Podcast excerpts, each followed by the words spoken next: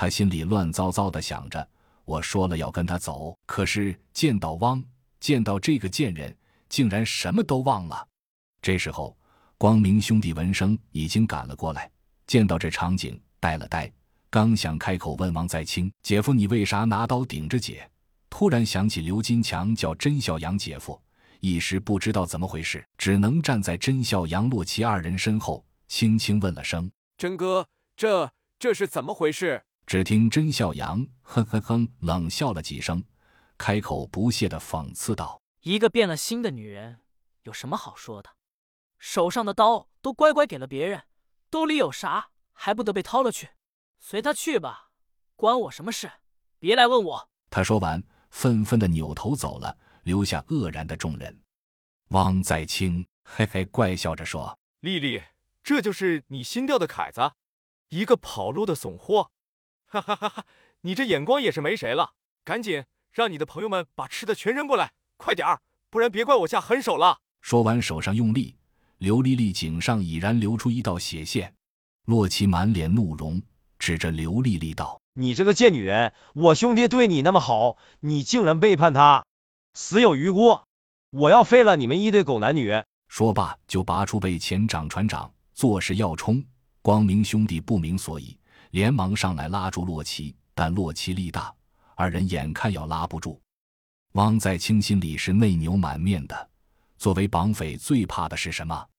就是警方不顾人质安危，直接冲进来，无差别打击。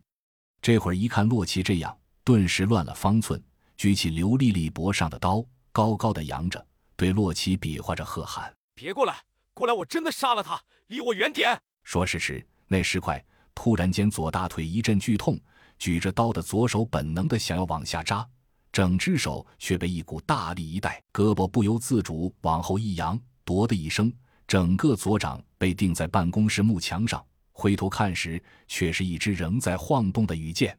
原来甄孝阳假装激怒而走，其实却是找了个隐蔽位置，打开折叠弓，搭箭瞄准汪在清，但因为汪的刀。紧紧抵在刘丽丽脖子上，投鼠忌器，不敢直接射击，只能期待刘丽丽听懂了他走之前说的那句话。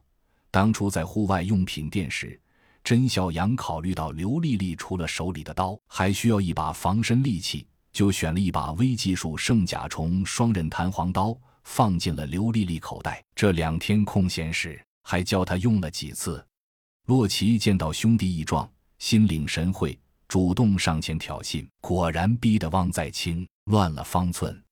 刘丽丽左手已经暗中伸进兜里，拿出了弹簧刀。光明兄弟也看在眼里，所以主动上来配合演了这场大戏。